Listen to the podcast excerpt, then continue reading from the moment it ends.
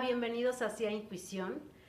Hoy estoy muy contenta porque tengo conmigo, sin duda, a un gran maestro de vida, o el más grande maestro de vida que elegí, que es mi hermano, que además yo hice este canal para poderles compartir como cosas que igual pueda tocar el corazón y creo que, que tu vida misma es una manera de tocar corazones, hermano.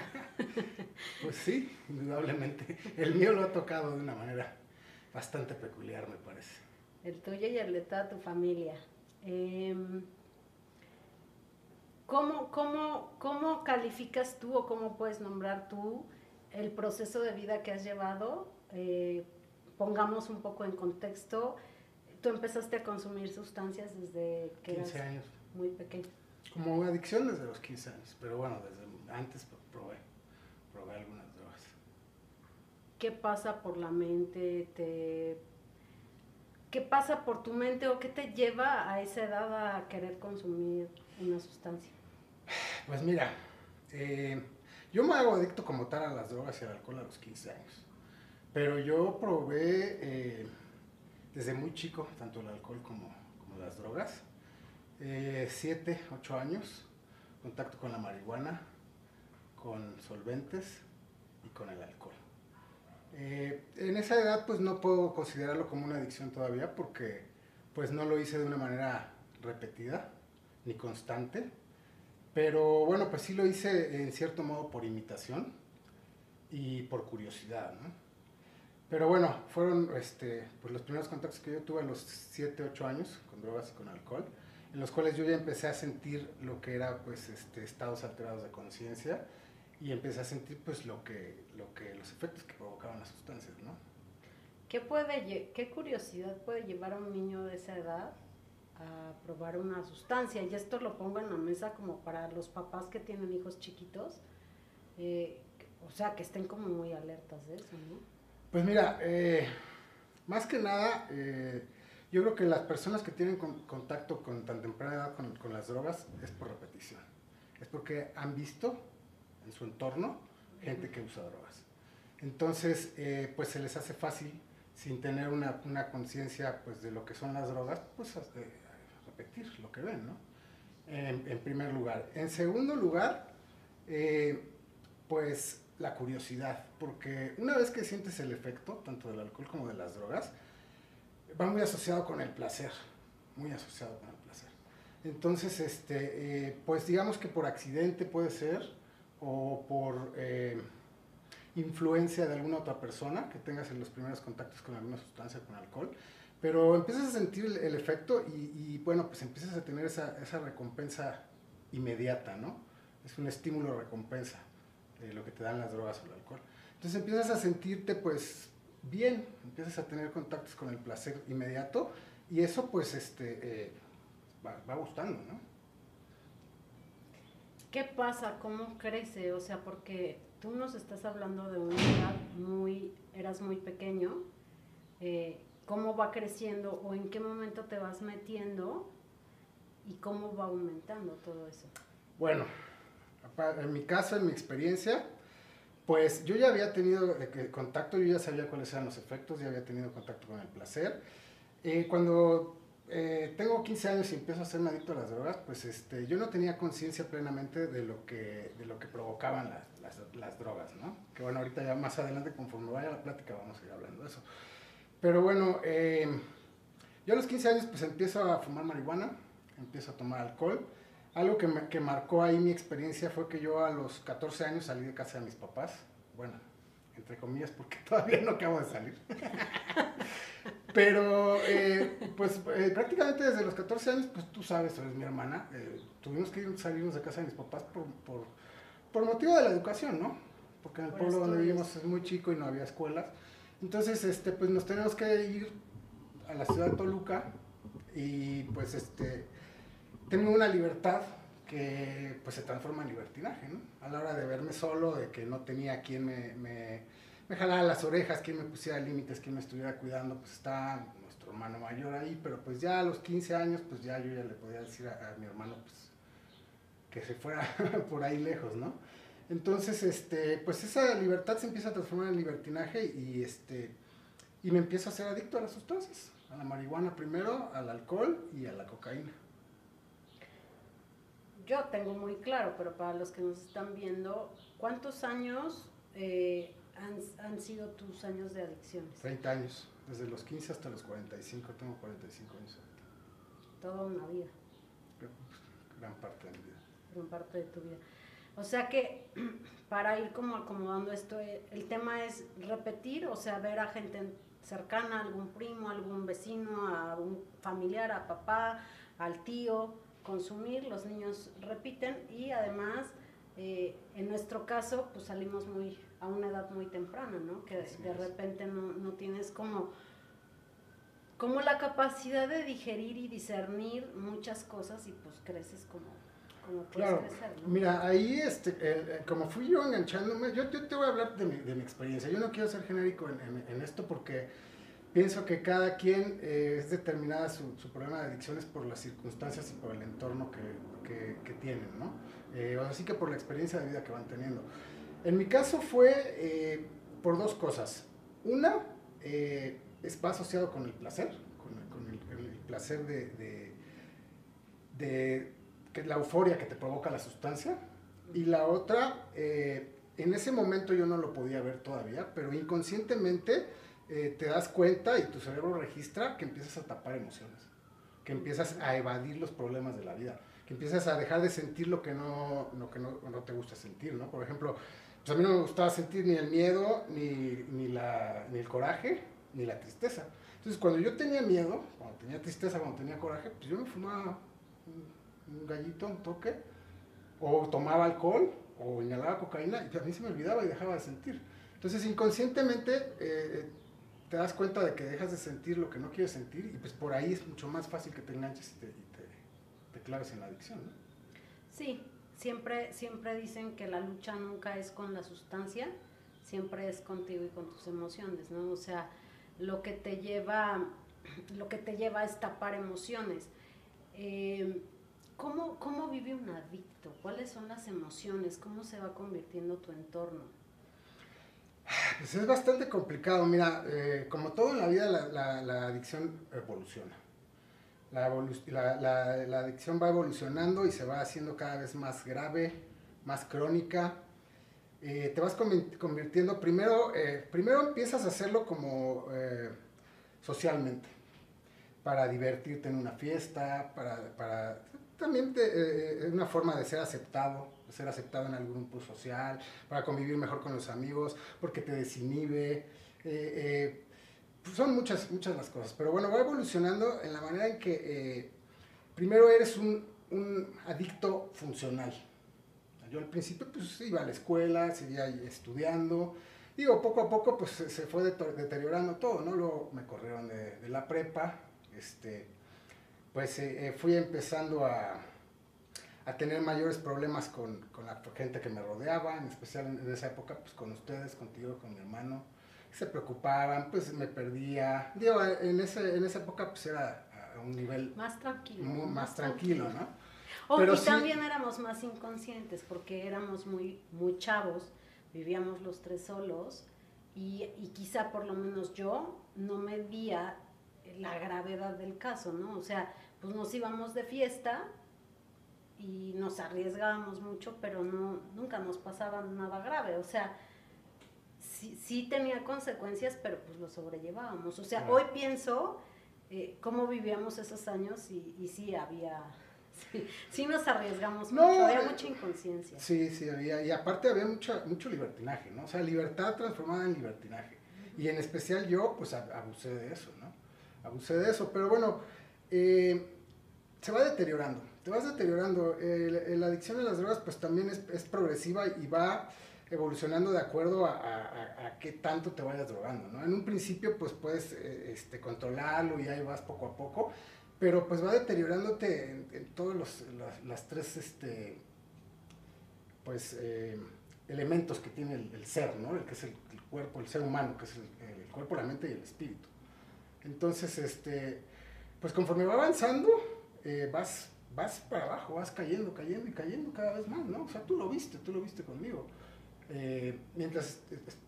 A, mí me quedan claras muchas cosas, pero la idea de compartir eh, todo esto es si alguien está atravesando y también si alguien está en un, en un ciclo de adicción, es súper importante que, que, entienda que el proceso no es una línea recta, ¿no? claro. O sea, los procesos son muy duros, has atravesado muchos años, no solo tú, sino toda tu familia.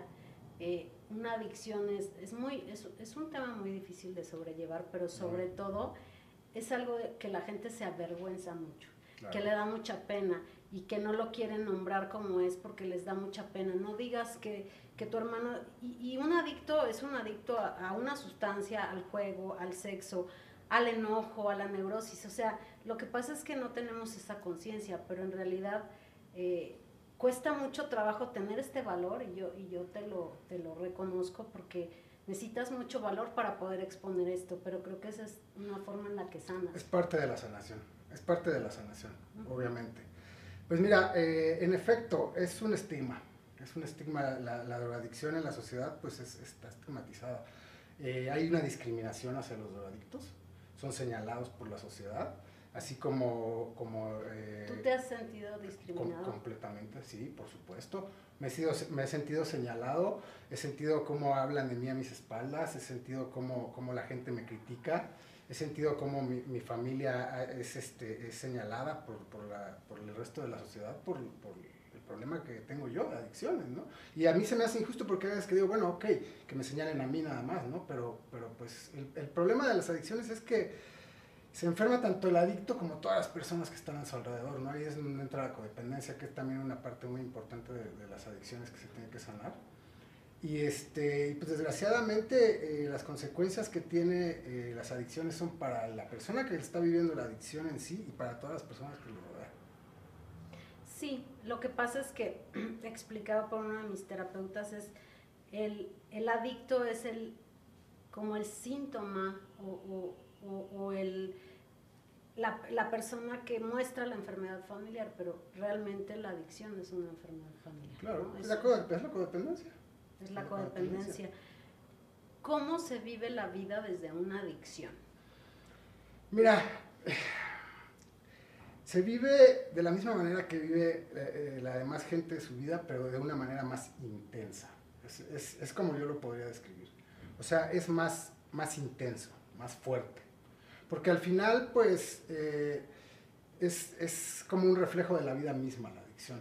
O sea, la gente, eh, lo decías tú ahorita, hay adictos a la comida, hay adictos al juego, hay adictos al sexo, hay adictos a las compras, hay adictos al sufrimiento. O sea, eh, todos esos también sufren de la misma, del mismo problema de adicciones que un adicto a las drogas. Pero el adicto a las drogas es como si le subieras al volumen a la adicción, ¿me? Es una adicción Porque se te alteran mucho más las emociones, ¿no? Estás con una sustancia que te está intensificando, o sea, es, es, como cuando tomas alcohol y estás triste, pues lloras, ¿no? O el necio necia el doble. Sí, pero, pero bueno, ahí nada más habría que observar que, que, que, conectas con las emociones cuando bajas del efecto de las drogas. Mientras estás con el efecto de las drogas, estás anestesiado y no sientes las emociones. Por eso dicen que, que el, el, bajón es, es fuertísimo y es cuando, cuando muchos de los adictos se suicidan o sea, algunos se suicidan durante el efecto de las drogas, pero la mayoría de los, de los que suicidan por, por adicción es cuando bajan del efecto de las drogas, cuando vuelven a tocar esa depresión, cuando vuelven a tocar esa tristeza, cuando vuelven a caer en la euforia y es cuando, cuando realmente pues, no aguantan, ¿no? Por eso consumes y consumes y consumes para no llegar a ese punto. Fíjate. Primero eh, empiezas a consumir inconscientemente para, para, tapar las emociones que no te gustan. Pero conforme va evolucionando la adicción, yo te puedo compartir que en algún momento de mi adicción, ya después de, eh, pues no sé, de 12 o 13 años de adicción, ya eh, después de haberme hecho adicto a, la, piedra, primero fui, mis tres drogas de impacto fueron la cocaína, la piedra y el cristal. Eh, primero usé cocaína durante 9 años, luego usé piedra durante 12 años y luego usé cristal durante 8 años. Bueno, hasta ahora he usado, ¿no? Hasta hace pocos meses que yo limpio.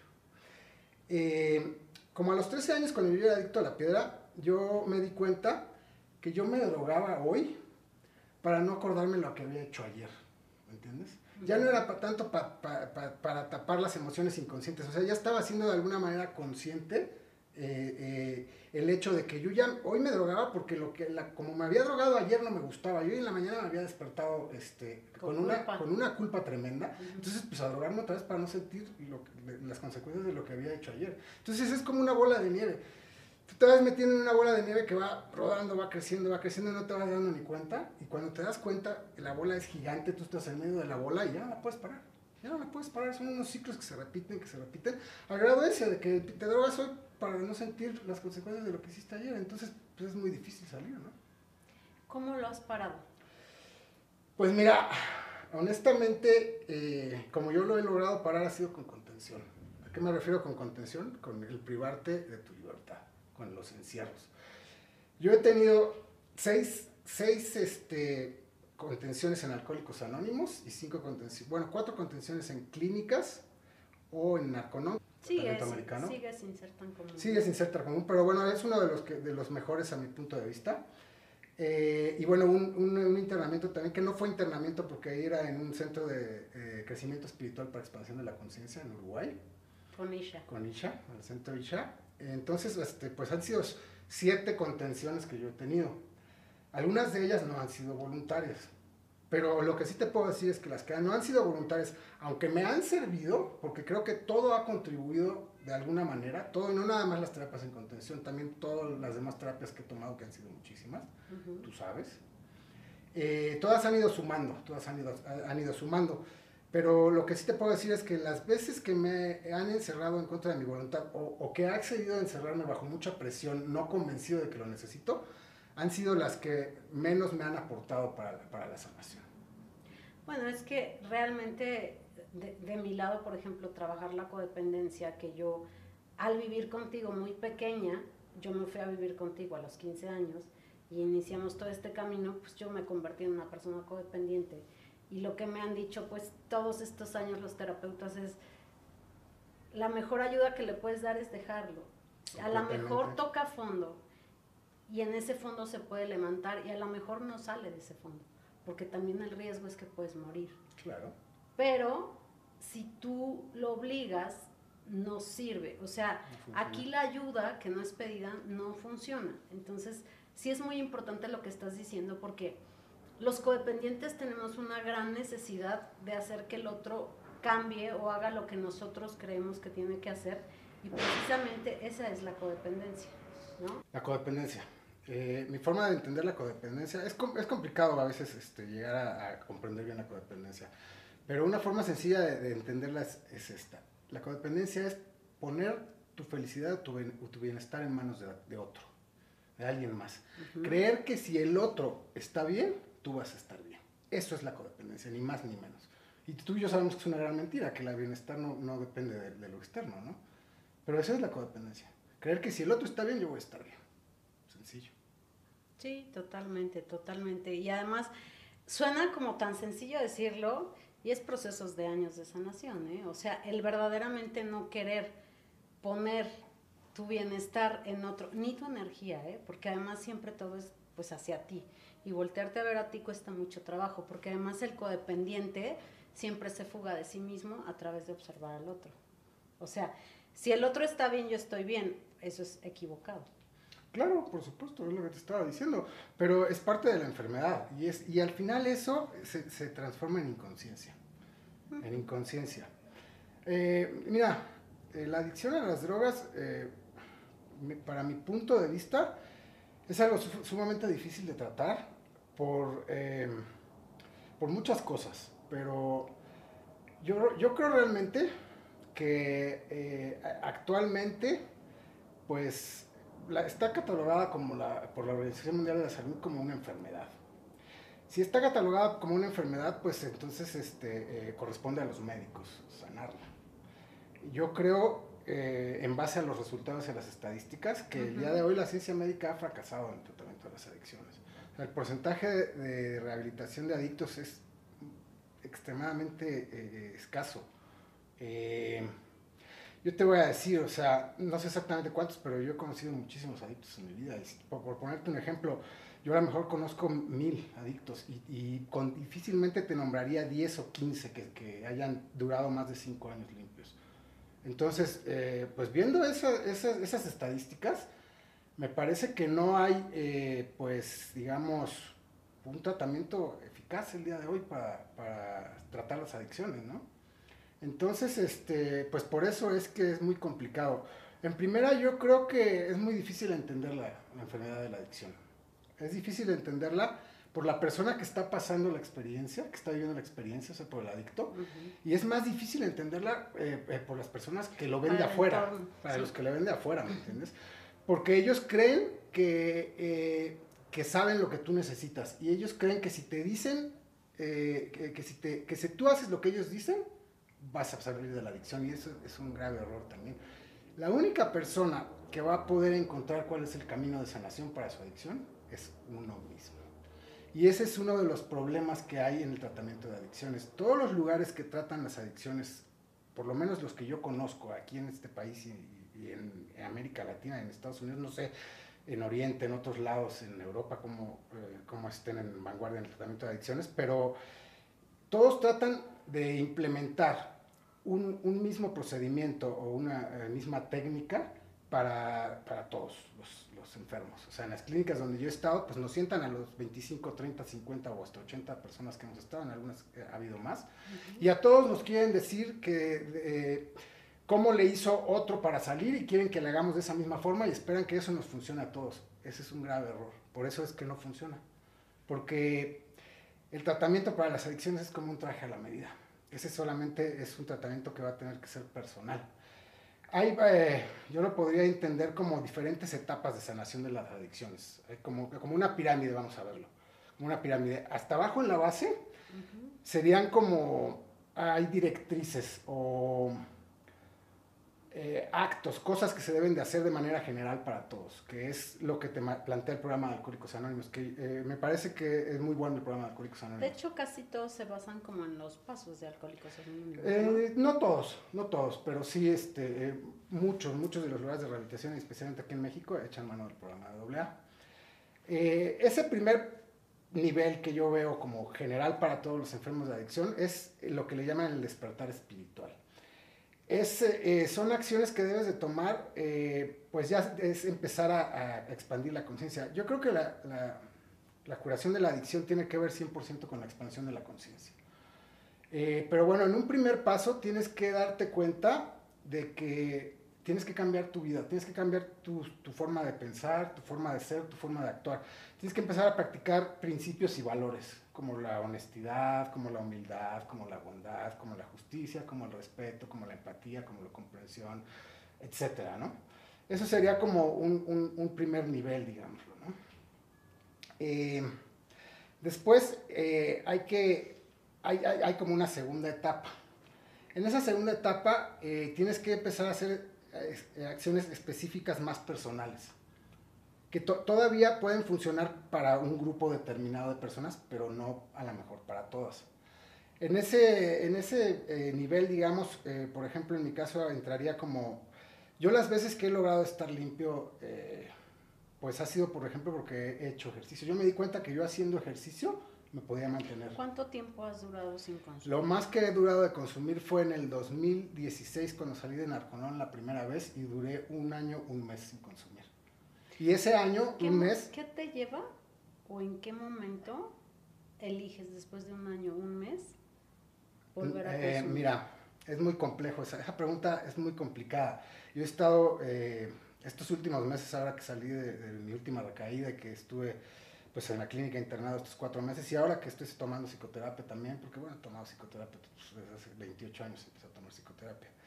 Eh, he tratado de encontrar la respuesta a eso y, yo te voy a decir cuál es eh, para, para, lo que, por lo que yo no he podido ha sido porque me he descuidado, porque he caído en la confianza, en la autosuficiencia y la línea que hay entre no consumir y consumir es muy delgadita, muy, muy delgadita.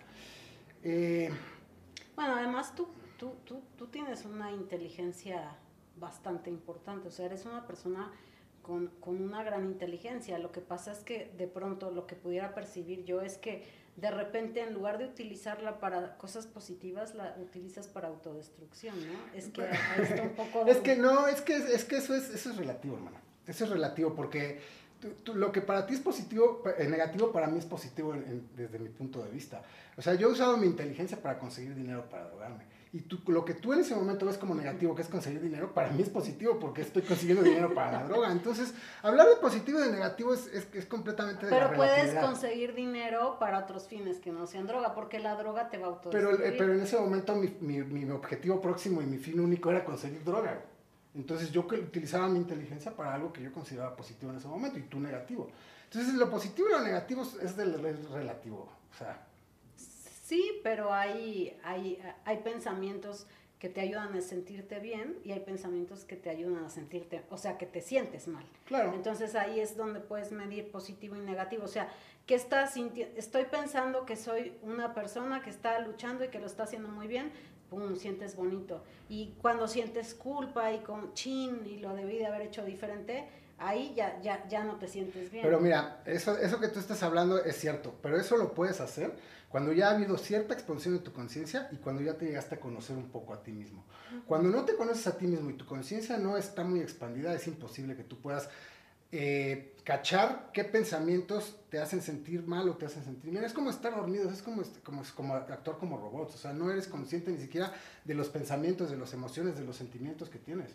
O sea, sí estoy de acuerdo contigo, pero eso ya es hasta algún punto de la evolución, digamos, que puedes tener el control de eso, ¿no? Entiendo, entiendo. O sea, esto ya es cuando tienes una conciencia cuando estás observando tus pensamientos y puedes calificar y modificar. Y estás observando tus pensamientos, estás observando tus sentimientos e incluso tus sensaciones físicas, que eso es lo que te van a dar una guía de, de, qué pensamientos puedes alimentar, qué pensamientos puedes dejar pasar.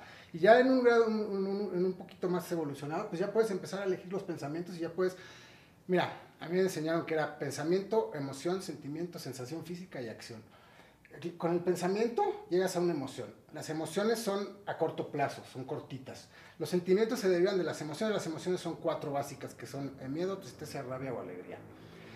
De esas emociones surgen todos los demás sentimientos. Todos los demás sentimientos de alguna manera se van derivados de alguna de esas cuatro emociones. Después de los sentimientos, si sigues alimentando el sentimiento, viene una sensación física en tu cuerpo, que puede ser un hueco en el estómago, este, calor en los cachetes, este, eh, escalofríos, este, no sé, mil cosas. Y eso te llevan a la, a la acción. Y eso, eso lo tienes que aprender también para poder trascender la adicción a las drogas. Si no, si no aprendes a conocerte a ti mismo, es muy difícil que trasciendas una adicción a las drogas. o cualquier adicción, ¿no? Más la, la, la, la, adicción a las drogas, ¿no? Más yo creo. Sí, porque creo que en tu caso, o sea, porque pues, todos tenemos adicciones, ¿no? En algún momento yo he sido adicta al enojo, a la queja, a la frustración, a muchas cosas, pero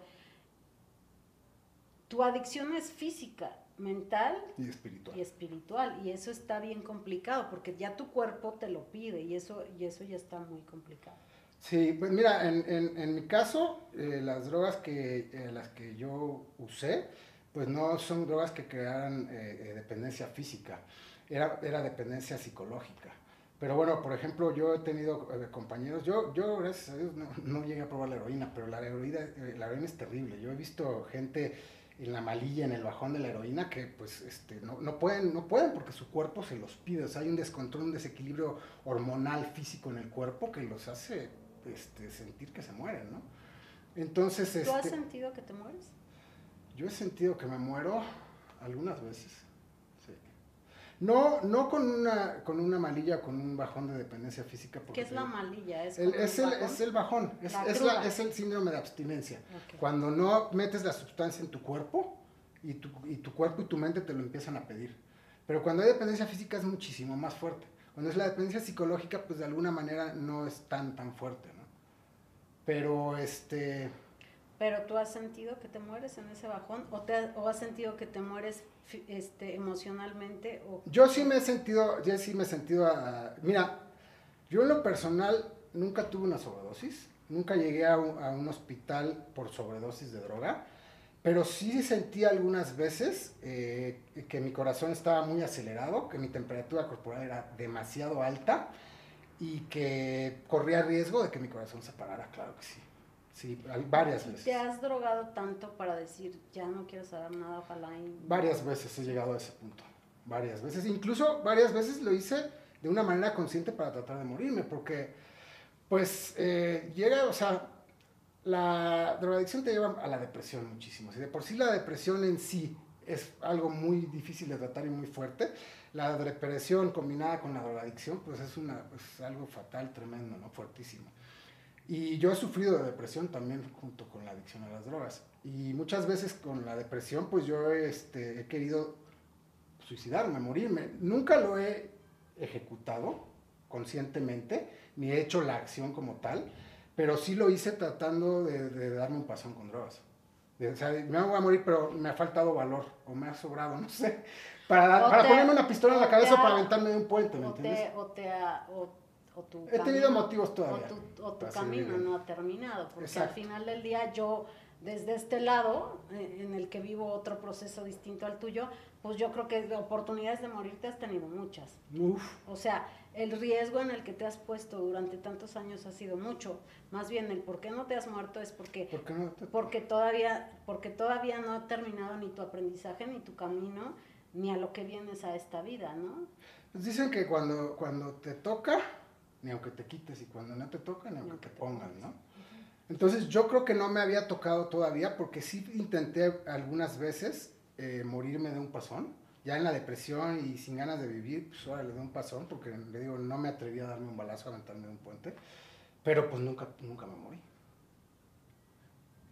¿Has estado retenido de tu libertad en, en algún lugar? No, no, de, no, no, no me refiero a a, un centro de rehabilitación. Que si te has metido en problemas con la ley, te han detenido. No, eh, no, no en realidad. O sea, si, si bien los drogadictos tienden mucho a ser criminales también y algunos cometen unos crímenes tremendos, pues yo sí, sí, he, sí, he, sí, he, delinquido de algunas maneras, pero no he llegado al grado de, tener problemas con la justicia todavía. Eh, lo más que he llegado es a estar en los separos, eh, una vez en Acapulco, otra vez en Puerto Vallarta, otra vez en Playa del Carmen y otra vez eh, allá en el pueblo también, cuatro veces. Pero de todas las veces he salido al otro día o a los dos días, ¿no? O sea, no he tenido todavía este... Yo creo que, mira... Sí sabes que tienes un... Tienes una, unos ángeles y unos sí, sí protectores sé, sí, sí, sé, porque yo los he visto. Yo no los he visto, los he sentido y yo he visto cómo me han cuidado. Y algunas veces ni siquiera yo me la creo cómo la, cómo la brinqué. Ni siquiera yo me la creo. Entonces sí, sí, claro que lo sé. Pero mira, yo creo, yo he estado privado de mi libertad varias veces por el tema de, la, adicción a las drogas. Y yo creo que privarte de la libertad pues, es una experiencia muy fuerte. Y creo que estar en la cárcel debe ser una experiencia muy fuerte también. Entonces, no, no he vivido esa experiencia, pero espero no tener que vivirla. No, yo también espero que no, porque ya con el camino que llevamos de aprendizaje, todos, este Tú, tú, me decías hace rato, eh, esto nunca termina, ¿no? Claro que no termina, pero creo que estamos en el proceso de que todo sea un poco más amoroso, más tranquilo y que uno elija aprendizajes más, más amorosos, porque al final del día como almitas venimos a experimentar mucho, pero como yo te veo a ti, o, siempre lo he creído así, es, es que tu, tu vida es un ejemplo y, y tú a través de esta adicción de tantos años, puedes ayudar a mucha más gente a entender cómo se maneja una adicción. Yo, yo no tengo idea, o sea, tú siempre me dices, es que no me entiendes. No, ni te podré entender. En muchos lados no, porque yo no tengo ese proceso, porque yo no elegí ese camino, porque yo no conozco lo que pasa corporalmente cuando tienes sustancias. No las consumo, no me gustan y, y no las consumí. Nunca, nunca me metería eso por ver, pues, por verte a ti o por ver a la gente que quiero como está, ¿no? Claro, mira, este, eh, pues sí, tienes razón. Eh, lo que pasa es que a veces ni yo mismo ni yo mismo lo entiendo, ni yo mismo me entiendo. Yo creo que eh, voy a poder hacerlo en medida en que me pueda mantener limpio. Yo ahorita pues llevo, voy para cinco meses limpio. Yo esta vez me siento diferente que todas las demás, pero bueno. Yo te percibo, te percibo esta vez, o sea, el, el proceso ha sido como atropellado complicado para todos porque también todos estamos tratando de cómo no, cómo no hacer lo mismo de siempre para no caer en los mismos patrones, pero eso se vuelve como muy complicado de sobrellevarse como familia porque yo te amo, pero cómo te amo de una manera en la que no te perjudique, pero no te sobreproteja, pero sí te apoye. O sea, es, bien, son es sumamente complejo y complicado. Son líneas bien, bien, bien difíciles y bien complejas y por eso yo te decía, hermano, hay que, hay que comunicar esto al, al mundo, a la gente y a quien le pueda servir, porque pues ha sido un proceso de vida duro, pero sin duda creo que hoy pues estamos aquí parados, tú estás bien, estás limpio, estás con mucha más claridad mental, estás escribiendo, estás acomodando todo eso, ¿no? Y eso es, o sea, yo te decía, es que ese es el sentido de tu vida. O sea, el sentido de tu vida es... y eso tiene que ver con lo que te estaba explicando hace rato. Mira, yo creo que yo voy a poder eh, ayudar a otras personas a medida que yo vaya trascendiendo la adicción. yo no puedo decir que ya la trascendí porque tengo muy poco tiempo como para decir que ya la trascendí, ¿me entiendes? De, estar limpio. Pero yo creo que puedes... Eh, eh, trascenderlo y ayudar a otras personas cuando has salido de esa experiencia. Ahorita estoy como que todavía ahí muy cerquita de la experiencia, como para poder tener la claridad de, ver, de verla con una visión general desde afuera y poder analizarla, discernirla, comprenderla, verla de todos lados y decir, ok, ahí entran muchas cosas porque lo tienes que hacer completamente sin ego. Y uno de los grandes problemas de las gentes que ha trascendido la, adicción es que les gana el ego y quieren decirle, como yo le hice, le tienes que hacer tú. Y ese es uno de los problemas que te decía.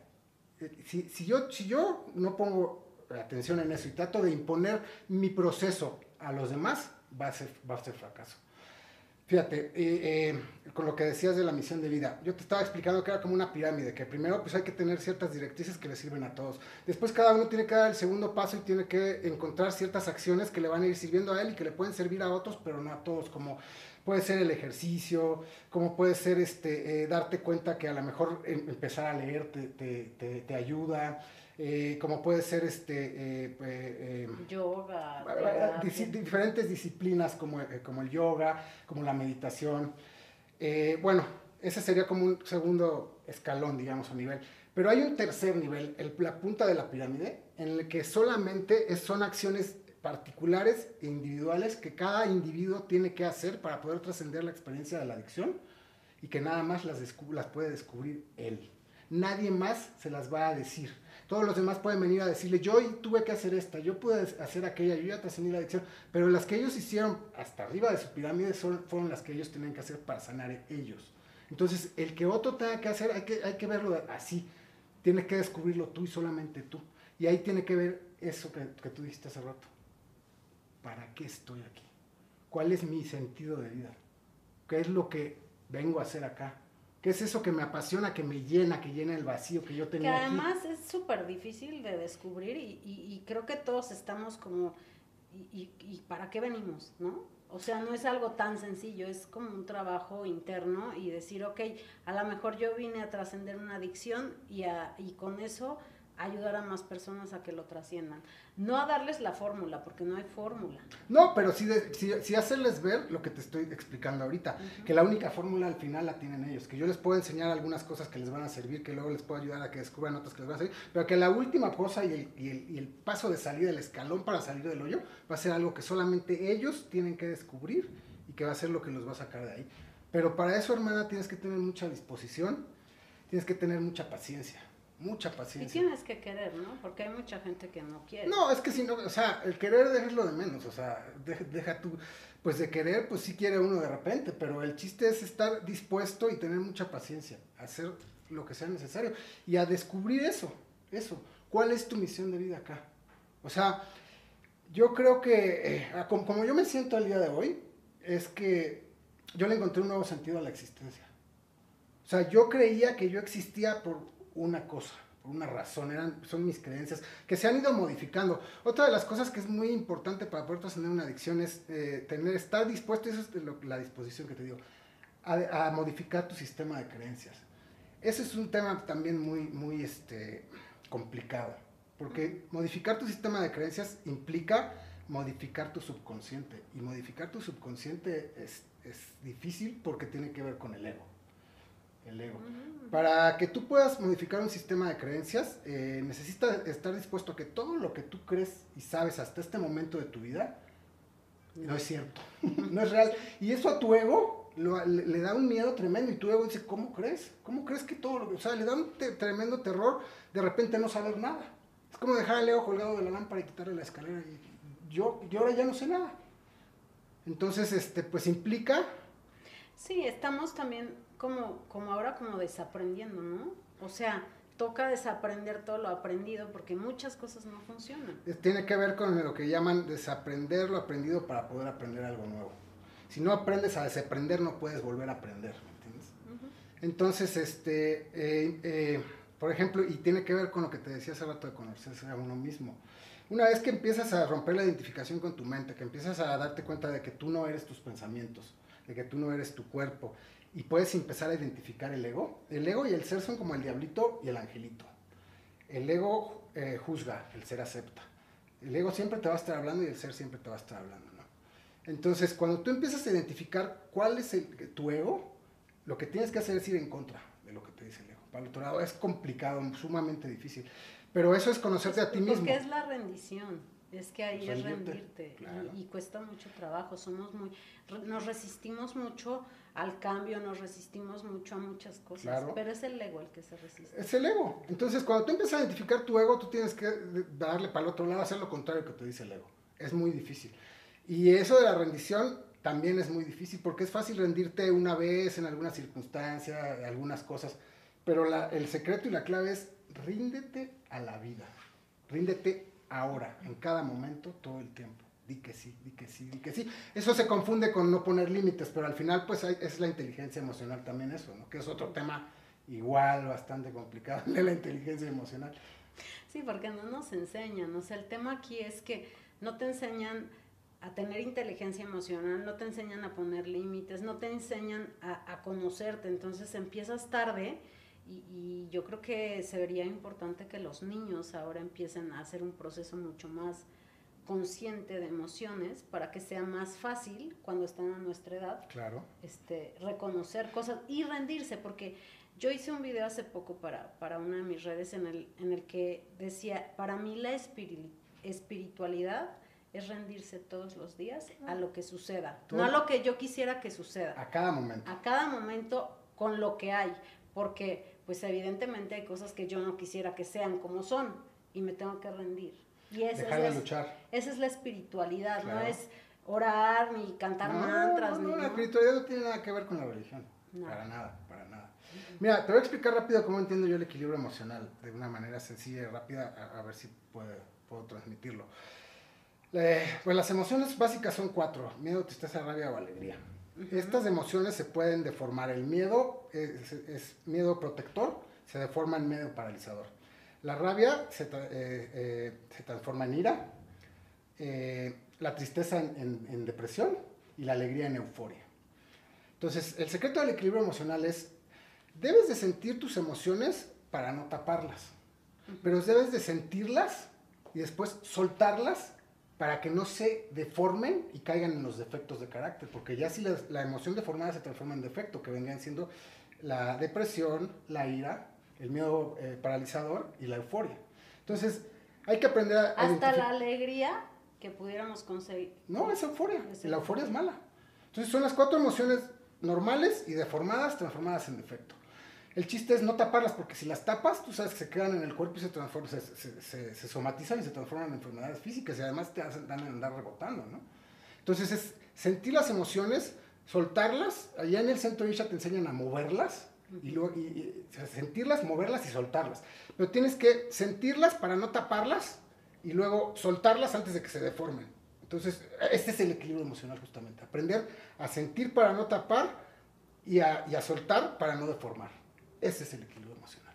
Pero eso, esos son trabajos de años, hermana. No, no, Y, de, y de constantes. O sea, porque hoy a lo mejor no pude, no pude soltar la ira a tiempo, y, y, y, fui, pues tuve un ataque de ira.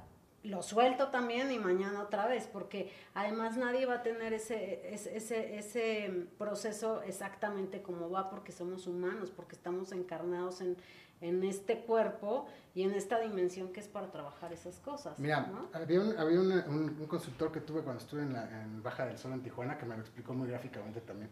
Me decía, mira, los efectos de carácter son como las maquinitas esas de papitas y de galletas.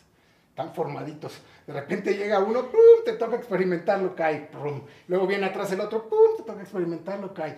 Y así se van dando vuelta y van saliendo y van, y no van a parar, todo el tiempo van a estar ahí. ¿Vas a estar cayendo en los defectos? Sí, pero cada vez hay que ir cayendo menos en el defecto. Hay que tratar de control, de tener equilibrio emocional para no caer en el defecto. Y, otra cosa que también me enseñaron en el centro Isha es que no te debes de juzgar cuando caigas en el defecto. Porque si te, si te juzgas, caes en la culpa caes en la culpa. Entonces, ok, ya no lo pude hacer hoy, ni modo, caí en el defecto, sí, bueno, ya está, mañana voy a tratar de no hacerlo. Caes en la culpa y la culpa es un autocastigo bien fuerte. O sea, el, el tema aquí es que siempre nos estamos castigando, todo el tiempo. Autoflagelación, culpa, lo hice muy mal. No, a veces es, ¿cómo fue? Fui neurótico, grité, así salió. Ya, ya, claro. Es, es, es, bastante complejo, es bastante, es un trabajo de estarse observando constantemente y de hacer conciencia y, y, a veces es hasta agotador. A veces. No, generalmente, ¿no? Generalmente. Por eso te digo que disposición es una, una, una palabra clave. Hay que tener mucha, en mi caso, eh, mucha disposición y mucha paciencia. Yo eh, empecé a querer cambiar, decidí que iba a hacer lo que tenía que hacer, lo que fuera necesario para cambiar desde el 2010, hace 13 años cuando me fui a Lisha. Después de que me separé de la mamá de mi primera hija, que me, puse muy mal, entré en una depresión tremenda y me tuve que ir del país porque era lo mejor en ese momento. Yo me fui allá y yo me entregué a, la sanación. Y que yo no haya podido salir durante estos últimos tres años de mi vida de la, de la consumo de drogas, no quiere decir que no haya servido nada de lo que he hecho. Incluso lo que hice antes, sin querer, sin tener la voluntad de hacerlo, también sumó. Yo el día de hoy creo que todo lo que yo he hecho ha, sumado. Es como te decía al principio, esto tiene que ver con la expansión de la conciencia. Eh, tu conciencia tiene que expandirse hasta este punto para que trasciendas una adicción a las drogas. Tu conciencia está aquí cuando empiezas a drogar. Entonces tú vas empezando a drogar, te vas empezando a vivir tu vida y la conciencia se va expandiendo. Empiezas a querer cambiar y tu conciencia se expande un poco más rápido. Empiezas a tener disposición, a tener paciencia, a investigar, a leer, a echarle ganas, a, tu conciencia se va expandiendo más. Pero en eso vas teniendo diferentes internamientos, diferentes recaídas y tu conciencia se sigue expandiendo porque esa no para. Llega un punto en el que todo ha sumado, toda tu experiencia, en el que pasas la rayita de expansión de la conciencia que necesitabas para trascender la adicción a las drogas. Yo, en, en, en, como lo veo hoy, eh, las medicinas ancestrales, que es lo que hice esta última vez que estuve internado, fueron las que me dieron el empujoncito a mi conciencia a, cruzar el límite y ahora ya está mi conciencia del otro lado, ¿me entiendes? Entonces ya estoy en un punto en el que puedo trascender la experiencia, pero también eh, depende, depende del esfuerzo que yo haga todos los días por el resto de mi vida. Y, es a cada momento lo que te decía, a cada momento. Porque yo ahorita puedo elegir no hacerlo, pero, pero más adelante puedo elegir hacerlo. O sea, al final es mi elección. Pero vamos a lo mismo que hablábamos hace rato. Cuando ya tienes la conciencia expandida, cuando ya ves algunas cosas, puedes elegir. Claro que puedes elegir, pero por ejemplo, te voy a poner un ejemplo X. A lo mejor en algún tiempo hay un, hay un detonante en tu vida, algo que te pega muy fuerte emocionalmente que es ahí donde hay que tener mucho cuidado, ¿no? O sea, por lo menos lo que yo hago desde mi lado, que yo no, yo no, yo no consumo sustancias, pero pues tengo mis codependencias y mis temas, como cualquier ser humano, ¿eh? porque el que diga que no, está inconsciente. Claro. esa, es, una realidad también, ¿no? O sea, porque dicen, es que la terapia están locos. No, no, la terapia debería de ser para todo el mundo que quiera adquirir un poco más de conciencia, porque todos tenemos N cantidad de dependencias emocionales a muchísimas cosas creo que la diferencia está ahí, ¿no? En, el, en el qué estás haciendo con esto que está pasando, que te está rebasando emocionalmente, que en lugar de evadirlo, te metes y dices, ¿qué está pasando adentro de mí, no? Y ahí lo que juega un papel muy importante son, por ejemplo, en mi caso, las herramientas que he ido adquiriendo a, a, lo largo de toda mi experiencia. Yo te decía hace rato, yo empecé con la psicoterapia hace 28 años, cuando yo tenía 17 años, con una psicóloga cuando iba en la prepa.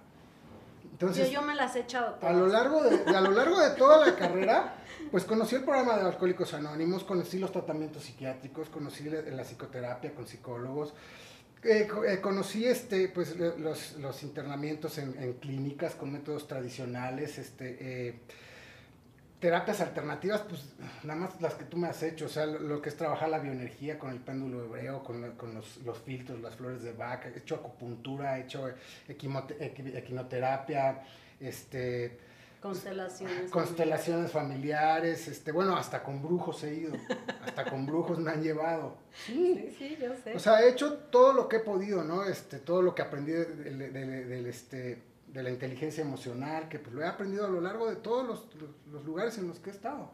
Lo que aprendí en Narconón también, este... Eh, Narconón es, eh, manejan un, un, programa bastante, eh, bastante bueno. Yo creo que todo ha ido sumando y pues poco a poco vas adquiriendo herramientas. Entonces, a la hora de que yo tenga un golpe emocional muy fuerte, yo ya puedo echar mano de, lo que te expliqué ahorita del equilibrio emocional, observar mis emociones, observar mis pensamientos. Sé qué pensamientos me, generan este, eh, ansiedad, sé qué pensamientos me hacen daño, me hacen sentir mal, puedo cambiar mis pensamientos, puedo observarlos, aprendí a meditar. O sea, esas son herramientas. El programa de Alcohólicos Anónimos, el apadrinamiento, la, terapia, con un par le llamo yo porque yo creo que no necesitas ser ni muy, ni muy profesional ni muy experto alguien eh, para poder darte un consejo. Cuando tú estás viviendo una experiencia estás metido en la experiencia, la persona que está acá afuera y, lo ve de lejos, es mucho más fácil que vea cómo el error en el que estás cometiendo. Y no necesitas ser ni un, ni un psiquiatra ni un padrino de 30 años de AA es muy fácil ver la paja en el ojo ajeno y muy difícil ver la viga en el propio, ¿no? Cuando alguien está viendo las cosas de fuera, es fácil que te digan que la estás regando. Cuando eres empático, ¿no? Que lo que te ayuda es generar empatía con el dolor del, otro, ¿no? Bueno, a lo, que voy es, eh, pedir el consejo a alguien es una herramienta que, también que hay, ¿no?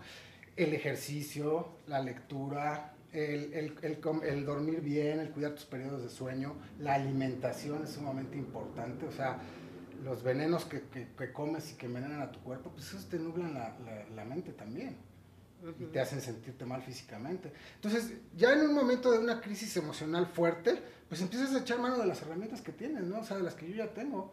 Yo ya sé que si voy a alguien en el que yo confío, algún padrino de Alcohólicos Anónimos que pueda confiar, en alguien como tú que pues me ha acompañado en todo el proceso, eh, en, algún terapeuta de los que he tenido, oye, tengo esta broncota, mira, estoy haciendo desequilibrado, ¿cómo le puedo hacer?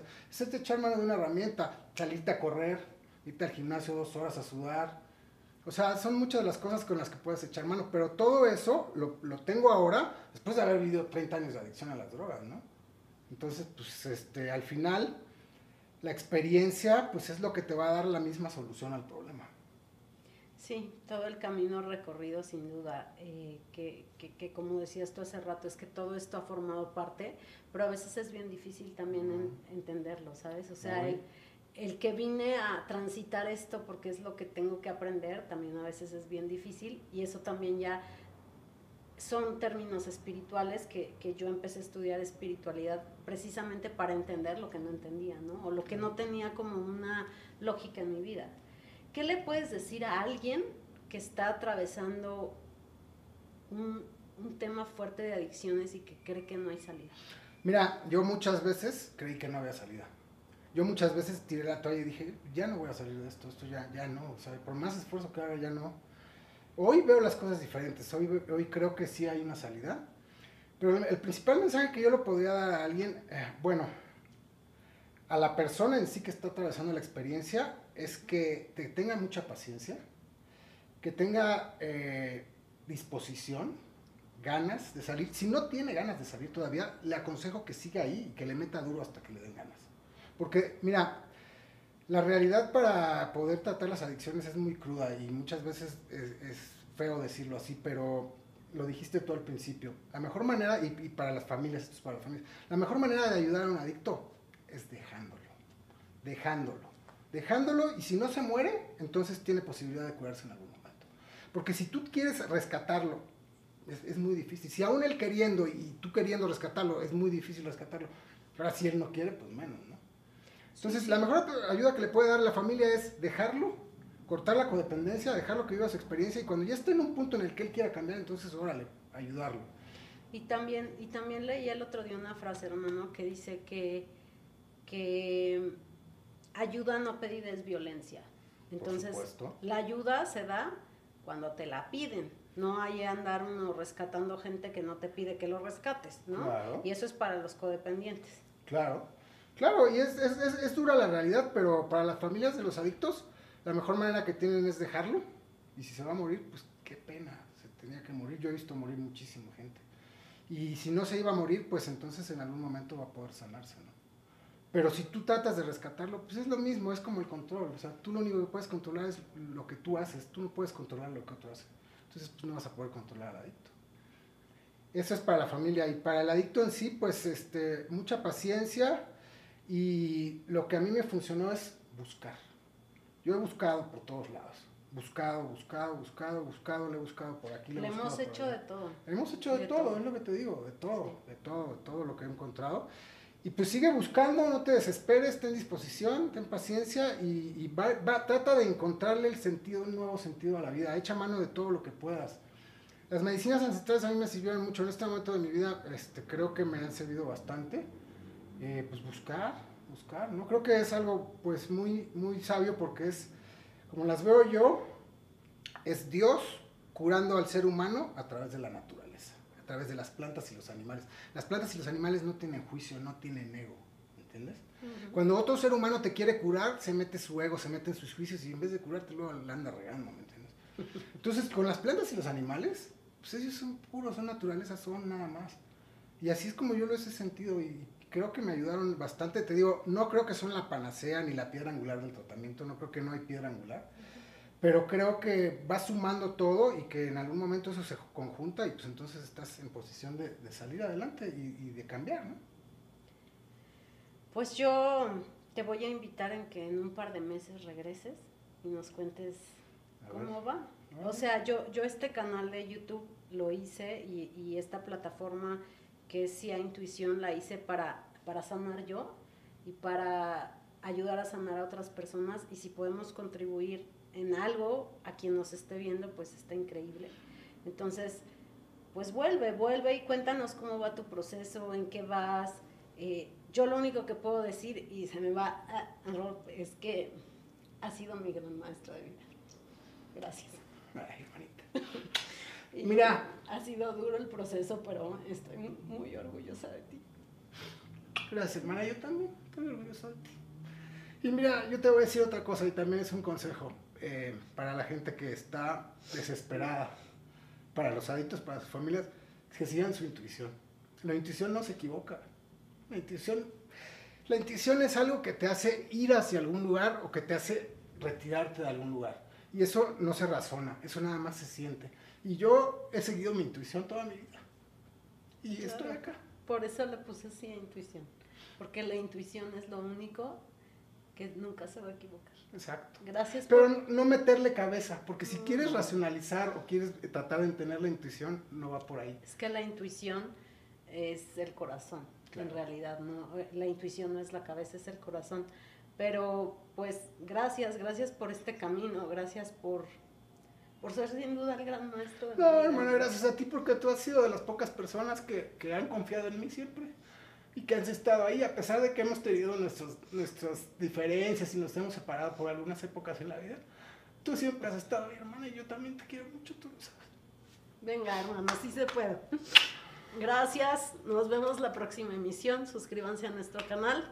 Gracias por acompañarnos en esta plática tan importante y tan trascendental para nosotros. Sigan su intuición. Bye bye.